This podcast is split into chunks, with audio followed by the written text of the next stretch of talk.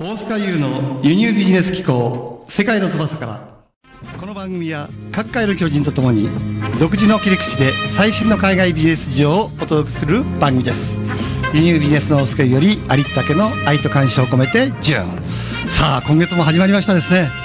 今月はですねなんとですね私沖縄にずっと行ってたんですよね。それで沖縄でセミナーやってきました。東京以外にやるのは久しぶりだったんですね。その前にね、えー FM コザっていう番組とあとは FM 読谷っていうね地方の番組に出てちょっとブイブイ言わしてきたんですけどもすごい楽しかったなという感じがするんですねさあ今日も始めていきたいんですけど今日もですねとんでもない素敵なゲストがお越しくださっていますラーニング株式会社、ラーニングエッジ株式会社代表取締役、清水光一郎さんです。イエーイありがとうございます。よろしくお願いします。まあ、清水さんはですね、えー、慶応大学を卒業後、人材系ベンチャー企業や、米国会計系のコンサルティング会社に勤めた後ですね、2003年にラーニングエッジ株式会社を設立された、はいということですね。はいこの辺はなんかいろいろご苦労があったようなんで、そうですね。後からいろいろ聞きたいと思うんですけど。そうですね。ぜひ。そしてですね、2005年にセミナーポータルサイトであるセミナーズを開始されました。そして2006年にドラッカー学会の推進員になる。そして、アンソニー・ロビンスの来日イベントを主催するアンソニー・ロビンス日本事務局の代表にもなられてるんですね。はい、そうですね。そうですね。そしてすごいのはですね、2007年に、アントレプレナー・オブ・ザ・of Year Japan の、なんと、セミファイナリストになられているってことです。ここは燃えるところですよ。います。長いですからね、ここはね。は いそして、えー、2011年からですね、ブライアント・レイシーのプログラムを日本で唯一扱うエージェント。つまり、これはですね、独占的な rep ということなんですね。ま我々の世界で言うとね、それになられているということです。現在は経営者、起業家の事業成長のためのセミナーズを中心に活動を続けていらっしゃるんですね。そんな清水さんからですね、国際的に活躍する、そして成功するための秘訣をね、根掘り、葉掘りと 聞いていきたいなと。はいかしこまりましたいうふうに思うんですね。でね、なぜね、今日清水さんに来ていただいたかというと、はい清水さんはですね、実は、なんと、輸入ビジネスの実践者であった。そうですね。ということが判明しました。大塚さんに、大塚先生に教えていただいて、いやいやいや。どうにかこうにかやっております。っしゃいか実はですね、え、何っていうふうにおっしゃるかもしれませんけど、こういうことなんですね。つまり、ブライアンのノウハウをですね、日本における独占販売権者という形で契約をされて、それを差別的優位性としてね、事業を展開されてるっていうことなんですね。ですから、我々の世界で言うと、完全にこれ輸入ビジネスの一つの形態を、すでにですね、14、5年前から実践されてる。おかげさまでもう15周年を迎えましてですね。ねはい多分ね、輸入っていうとね、普通の人一般的に物しか考えてないんですよ。はいそれを15年前にその権利とかね、っていうものに気づいたっていうのがすごいんですよね。はいい、わゆる知的財産の輸入っていうですね。はいそうですねそれも含めていろいろお聞きしたいと思ってるんですね。はいはい。じゃあ、清水さんよろしくお願いします。はい、よろしくお願いいたします。はい。最初にですね、まず、セミナーズっていうのはどういうサービスを提供しているはい会社なのかですね。そうですね。はいあの、セミナーズというブランドのもとに様々なサービスを展開していて、うん非常に幅広くはなってしまっていますが基本的には、この学びの機会の流通っていうんでしょうかね。学びの機会の流通。はい。でまあつまり知的財産、ええ世界中に素晴らしい学びがあるので、ええそれも今までだと海外まで行ってえ学ばないといけない。英語ができないと学べないという方にそうです、ね。うんこの日本語同時通訳をつけたり、ええ日本語化をしたりして、うん必要な人に必要なものが届くという、なるほこういうことをさせていただいている会社です。ど。なるほど。はい。いろんな人呼ばれてますもんね。もう先ほどのご紹介いただいたアンソニー・ロビンスやブライアント・レシー以外にももう大量の世界中の先生を ですね、紹介するという仕事をさせていただいてます。ね私も言ってますからね。ありがとうございます思いますよね、あの会場でのライブはね。はいまあ、あの、セミナーというよりも、なんかこう、ライブなんですよね。そうですね。エンターテインメント。はい的な感じありますよね。はい。もう学習効果を最大化するということで、うんうん accelerated learning、あの加速学習って言われてるものを、あはいはいはいもう日本人向けに、もう super accelerated learning と、その日本の事例を交えながら、もう最高の状態で学べるにはどうすればいいかって研究をもう15年してきまして、で、エンターテインメント的にやってるっていう。なるほどねワークを踏まえたり、ゲームを加えたりってまあやってる感じですね。なるほどね、はい。学びを楽しいものに変えるという。そうですね。これいいですね。なかなかやっぱ勉強っていう感じだけだと、こう辛いコツコツやるようなイメージあるじゃないですか。そうですねそれをやっぱエンターテインメントに変えたという。はい。この辺の功績は素晴らしいですよね。ありがとうございます。はい。ということで、じゃあ、まずね、その、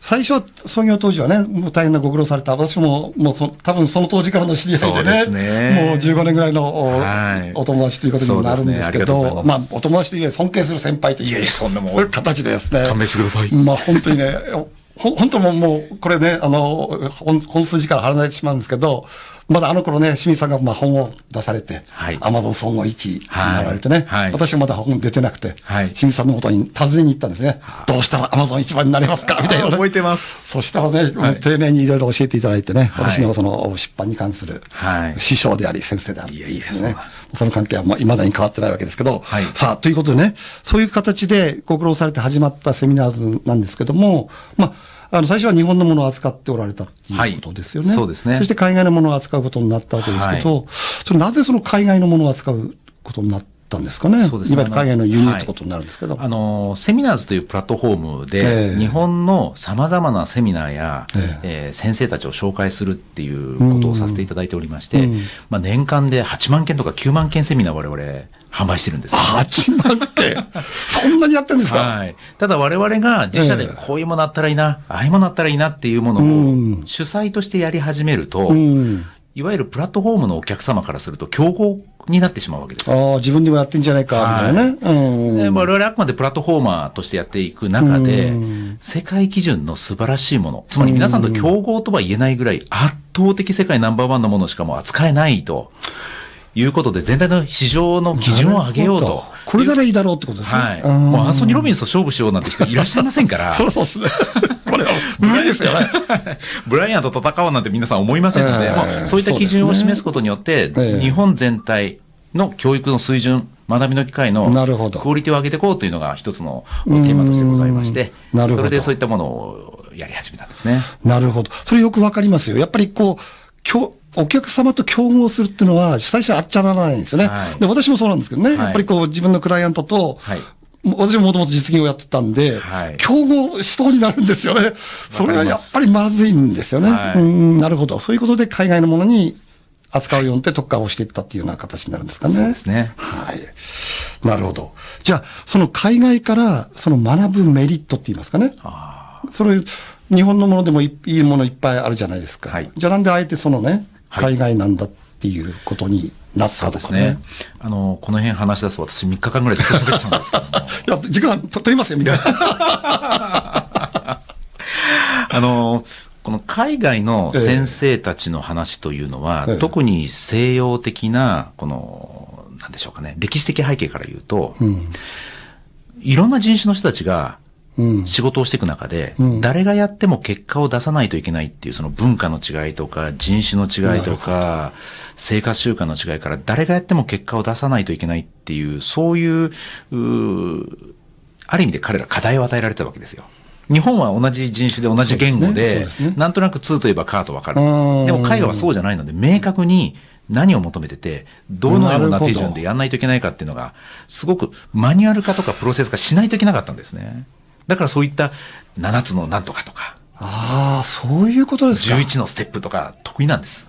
なるほどねだから。そういった意味で、誰がやっても結果を出せる。で、しかもそれが世界トップクラスの実績のある先生たちから学ぶっていうのは皆さんにとって非常に効果があるだろうということで、なるほど。それをまあ日本の皆さんに紹介することはすごく価値があることなんじゃないかなと。皆さん、日本の生産性を上げる上でも、皆さんが幸せに豊かになっていく上でも、役に立てるんじゃないかということで、あの、日本がいい、日本がいい、日本がダメだ、もしくは海外がいい、もしくは海外がダメだっていう、どちらがいい、悪いの話ではなうく、ん。そういった文化の違いから来るね。はいうん。なるほど。良さがそれぞれにあるものですから、そうですねそういった点で海外のプログラムというのはそういう、なんでしょうかね、わかりやすくて、おっしゃる通りですね。そうですね。やっぱ合理的だし、はいやっぱり多民族とかね、言葉とか文化が違う中で、はい一つの、一つの基準を作っていくのがうまいってことになりますよね。ね日本じゃなんかこうね、言わないでもわかんだろうみたいなね。そうそうななんとなくやれよみたいな。そうそうそういう話になってしまいがちですよね。それが例えば4つの段階があるとか、このマニュアルはこうなってると。これを見てこの通りにやればうまくいくよっていうのを作るのがね、本当好きだし得意なんです。なるほど、はいそういうことなんですねまあ、。そういった視点から、ええたくさんの海外のプログラムを日本に紹介することは、うん。皆さんにとって役に立てるんじゃないかなっていうところが、ねはい。まあ、清水さんもそうなんでしょうけど、はいもともとやっぱセミナーが好きなんです、やっぱりね。もうね、すいません、大好きなんです。オタクみたいな感じで言ってたって聞いてるんですけどね。はい世界で一番セミナー好きだと勝手に、勝手に言ってます。現実的に、はい私が清水さんとね、はいお会いしたのも多分セミナーなんですよね。そうですね。うんでそこでいやあの当時から覚えてますけど、大塚さん、ビシッと決まってて存在感があってですね、かっこいいんですよね。この方誰だろうって。ですか？いや、気になってましたし、うちの妻も今でもたまに、ああの人ですよねって話出ますよ。ありがたいですよね。やっぱりこう自分の、じゃあ、あの、好きを仕事にしていったっていうことですよね。はいそうですねはいそれも素晴らしい話で、やっぱりね、こう、未だに、この好きなことを仕事にしていけないっていう風潮があって、だからそろそろね、はい自分の好きなものとかことをはい仕事にしてもいいんだっていう自分に許可を与える。そう重要なんじゃないですかねいや、本当にそうだと思います。あの、特に、この、地理的な制約だとか、んあの、情報の伝達においても自由にやれる時代になってますから。そうですよね。何でもありになってますからね。何でもありですから、はい。なるほど。選択肢がすごく増えてる時代だと思います。特に、あの、大塚先生が教えてるような、その、海外の、うん。その商社っていうんでしょうかね、いろんない会社が出展してるようなイベントに行って、うん展示会扱えるええ展示会に行って、えーやるっていうのは、ものすごく可能性のある仕事だと私は思ってます。あありがとうございます。はいやっぱりこれも本当にね、はい本当にその通りなんですよね。はい。まあ、我々は知的財産とか、まあ、教育コンテンツの輸入という形ですが、やっぱり面白いものを、あの、形のある商品でも面白いものって今いっぱいまだまだ隠れあ、てるもの思う時あります？ありますそうですか。いよいよ物販にも入ってしまうかもしれないという ことなんですけど。そういう依頼すごくたくさんあるんですよ。本当ですか？実際すごくあるんです。そうですこういうね。健康機材扱いませんかとかね、サプリメントすごいのあるんですとかね、セミナーと合わせてありそうですよね。やっぱこの組織力とかいろいろありますからね。OK です。はい。ということで、あっという間にですね、前半を終われ終われという、これがプレッシャーがかかってきたので、この辺でね、えー、一曲、リクエストをいただいてますので、なんかこの曲になんか思い出とかあるんであれば、あ、教えてください。そうですね。このピットブルさんってね、あの、まあ、あの、非常に、なんでしょうかね。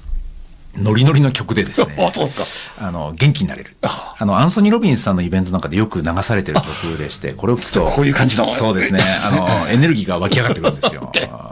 だから、一日下手すると何回も聞いてる日なんかね、ありますけども、今まで何百回聞いたことあるっていう。なるほど Feel this moment。はい。はい。もう燃えるような 曲でしたね。ありがとうございます。ありがとうございます。さて、じゃあ、注目の後半なんですけど、やっぱりね、我々もそうなんですけど、海外のものっていうものをね、はいそのまま持ってこようとすると、もちろん素晴らしいととこ時もあると思うんですけどね、やっぱりこう、馴染まないものもあるじゃないですか。はいその辺はどうのどういうふうにね、アレンジをされてるのかなというふうに興味あるんですよね。そうですよね。まあ、そのあたり話し出すとですね、これも苦労話が 尽きないんですけれども。いや、絶対そうですよね。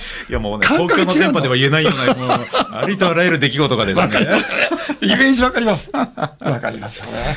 いやいや、もう海外の先生呼んで、あの、ある人にはですね、まあやっぱりセレブの方なんかですと、どこに泊まるかとか、どういうルートで来るかとかが分かっちゃうと問題が起きるケースがあるので教えてもらえないんですよ。なるほどで、契約上はイベントが始まる5分前に、ステージの裏側にいるっていうことしか決まってないんです。不安じゃないですか。いやいや、それはもう、もう、生きた心地しないですよ。ですよね。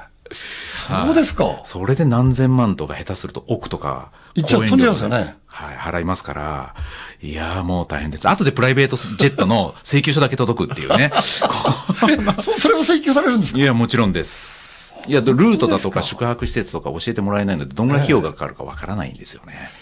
いや、これは、仕入れがわからないで仕入れるってことですね、じゃあ。そうです、そうです、そうですよ。そういうことですよね。はい。いや、これははリスキーですよね。ね。本当に、いやもう本当にセレブな方たちになると、まあ表に出てる大型イベント以外のものでもいろんなエージェント的なこともうん。させていただいてるので、ええ。そうなってくるとですね、もうセキュリティの方だとかですね、なんか、まあ私主催者なので、うん。あの主催者として顔写真を撮って、向こうのセキュリティガードの人が 認識してくれたりするんですけど、スタッフとかが行ったりだと、下手すると変なやつが来たって吹っ飛ばされたりしますからね。近づくだけで。あのボディこんな人ボね。ディーガードの人に。だからもう、ほん、まあ、まあ、本当に話し始めたらキリがないんですけども、まあもちろん中にはコンテンツ上日本の文化に合わないとか、ありますよね。例例とかね、はい法律とかあると思うんですよね。はい。例えば税制が合わないとか。そうそうそう。そう、そうですよね。あれよくあるじゃないですか。はいそれ言われても日本ではこれ無理だよねっていうのがね。そうですね。だからそのあたりの日本の文化のローカライズっていうのはやっぱりすごく大きな価値提供の場所でしてね、そこはすごく意識してこれまでやってきました。うんはい例えば今までの中でね、はいやっぱり、やっぱり一番苦労されてるっていうのは、まあいろいろあるんでしょうけど、はい。その、まあ例えば同時通訳の問題だったりとかね、まあい。ろいろあると思うんですけど、はい。やっぱり一番こう、ネックになったっていうのはどういうことそうですね。やはり日本の価値観。例えば、あの、例えばどういうの？えっとですね、本当些細なことなんですが、うん。あの、外国人、まあ、特に欧米系の方にとっては、人の前で足を組むってあまり別に失礼ではないんですよ。そうですね。はい。やってますよ、普通にこうはい。ね。まあ本当に些細な例で言えば、うん。あの、受講生の前で、例えば参加費が50万とか100万するような講座の時に、ステージの上に座って足を組んで講義を始めるとかっていうのは、ある意味、その、受講者からすると、なんだよこいつっていうところってあるんですね。ですがそれ、もう本当は些細なことなんですが、そういったことの価値観のすり合わせってすごく難しくってですね。で、彼らは彼らでスタイルですから。思考が降りてくるモデルとか、格好とか、やっぱあるわけです。あの、中身そのものの話で始めるといいくらでもあるんですけど、分かりやすい事例で言うとそういうところが例えばあったりしますよなるね。ほど、はいアメリカの文化ってそういうのありますよね。こうはいリラックスしてこう相手と話すっていうのがありますから、それが足を組むとか、はいそれ見る人が見るとね、やっぱり社長様なんか見ると、はいなんだいっていう、そうなんです。そういうことですね。しかも参加費がね、ええその、うん1000円2000円の話じゃありませんから。ね。何十万何百万みたいなはい世界ですからね。そうなんです。そうですか。うん、なるほど。あとは例えば、えっと、無意識に書いてる、強調しようと思って書いてる言葉がアトミックボムみたいなのがあったりすると、日本からすると翻訳したら原爆ですよね。あとそうですね。例えばそういうのが、まんまですよね。はい、アトミックボムのようなすごい破壊的な効果があるっていうのあが、ーそのまま翻訳されてテキストに載ったりすると、あ非常に違和感がありますよね。違和感というか、受講者からするとその表現はないだろう。問題になりますよね。はい。例えば、本当に細かな些細なところで言えば、そういったことの気遣いとか、一つ一つを丁寧にね。例えば、リッツ・カールトンホテルのプログラムをやってた時などは、彼らのホスピタリティやクオリティ、ブランドを守るために、どういう翻訳、どういう表現、どのロゴマークをどのチラシに使うかまで全部指導を受けるわけですよ。これは大変です。大変ですね。まあ、そういったことをやっぱり信頼積み上げていくってことが一つ一つすごく大事でしてね。まあ、そんなことは、ねあの、これまでこだわってやってきました。素晴らしいですね。うん、OK です。さてね、これからじゃあ、セミナーさん自体はね、はいもう今までこう、日本のものをやったり、はい海外のものもやってきた。はい。で、今後はね、はい。どういう方向でその教育の流通に関わっていこうとされるのかね。そうですね。やっぱりすごく興味あると思うんですね、皆さんね。そうですよね。ええ。あの、これまでとことんまでええ。世界中のトップクラス、本物本質なものにこだわってですね、発掘をして日本に届けるってこと、あこれからも続けてはいきますけれども、うん。うん。うん。うんやっていく中でですね、気づかされるのが、え。外国人から見た日本の素晴らしさの価値の再認識なんです。外国人から見た日本人の価値の素晴らしさ。日本人の素晴らしさ素晴らしさ。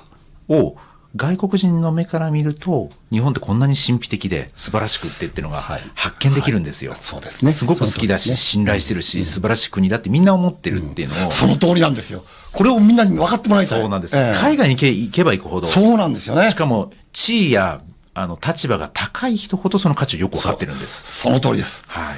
まさにその通り。で、そこはどこにあるのかなっていう探求をですね、これまで、まあ、長い時間かけて、私もなかなか言語化できなかったものを皆様にお届けしようってことで、日本の文化だとか歴史だとか、うんはいあーイデオロギーだとか、ずっと研究していく中で、日本人にとって本来必要な、例えば信頼だとか道徳だとかっていう、日本的価値観、あの、我々和魂要塞の和魂要塞。経営理論って言ってますけど、はいはいはいその日本人的な精神性、あとは要塞、西洋的なそのおスキルだとか技術だとかテクニックだとかっていうものを織り交ぜた和魂要塞なものをお届けしようと。これ最強じゃないです？最強です。洋のスキルとはい和の魂という。そうなんです。ですから最強のマーケティング集中講座みたいなのをねズバリそのまんまですねもうまあまあそのまんま、もうやらせていただいておりましてですね。あそうですかこれがもう本当に今、反響がすごくてですね。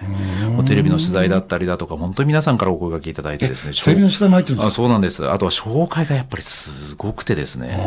もうほとんどマーケティングしかけ、マーケティングの講座なのにほとんどマーケティングしかけず、毎回満席っていうね、ありがたい。ありがたいことが起きてます。えーまさにマーケティングを不要にするってやつですか？まあまあそうですね。はい。本当にありがたいことです。うん。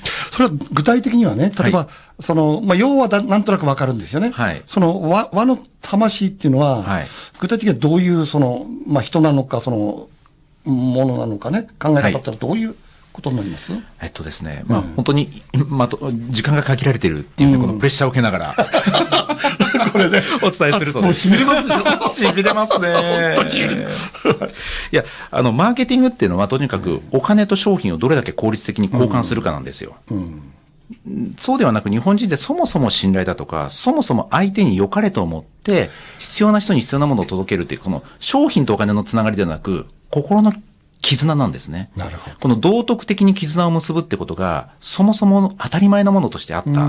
で、これが実は西洋的には当たり前じゃなかったりするんですよ。信用できないから契約結ばないといけないとか。取り、そうね。いや、人を信頼しないのが前提ですから。そうなんです。ええだからそういったことが日本人って当たり前なんだってことが実は素晴らしいことなんだってことを再認識するようなプログラムを西洋的なものと織り交ぜて作ってるって、まあこういうものなんです。なるほど。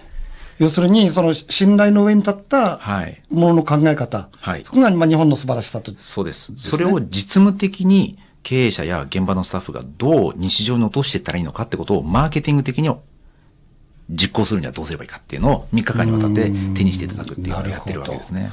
これだと、多分その日本人のね、はいその日本の社長様って、やっぱり、まあもちろん若い方もいらっしゃるんですけど、はいやっぱりこう、かなりのお取り、お年をね、召した方もいらっしゃるじゃないですか。はい。だからやっぱりどうしてもね、あの、外国人が喋ったものについて、まあ他人事みたいなところがあってね、はいまあ彼らはそうだけどっていう話になるじゃないですか。はい。うんでも彼らにも響くように作ってあるってことですよね。あの、古来からあるような日本のこの長く付き合うとか長く続けるっていうこの老舗企業を生み出している世界でまあ最も長く続いている会社がいあの多くある国が日本ですから。日本だって言いますよねはい。だから結局今単発でボンと売り上げが出てるというよりは結局経営者も社員も長く売り上げが出続けている状態をどう作るのかっていう答えを本当は知りたいわけじゃないですか。その通りですね。はい。もう30年、50年、70年、はい100年続く企業ということですよはいね。単発キン、ャンペーンではなく、永続する、このロングセラそうですねー、。長く続く人生が豊かでつで幸せであるっていう、まあ、これをどう作るかってことをお伝えしています。素晴らしいですね。これ、すべての企業の多分ね、その根幹になすもんだと思うんですね。いやー、なんだろう。これもっと聞きたいのに、こう、なんでこれエンディングになってんのこれ。もう、ああ、しょうがない。じゃあね、ということで、えーまた、改めてやりまた。改めてね、あの、多分これ聞いてる人はね、もっと聞きたいと思うんですよ。はい。そうその人はどうすればいいですか？あそうですね、ぜひセミナーズと検索していただくと、なるほど。あの集中講座のこととかなるほど。いろんな情報が無料で見れたりとかもしますから、あそうですか。セミナーズと検索していただいて、セミナーズで検索を、トップページをね。はい。OK でしょうか？セミナーズで検索して、この続きを聞いてみてください。ということで、残念ですけどね、あの、これで終わりになってしまいます。次回はですね、えー7月18日、水曜日6時からお送りしますので、また聞いてくださいね。じゃあ、またお会いしましょう。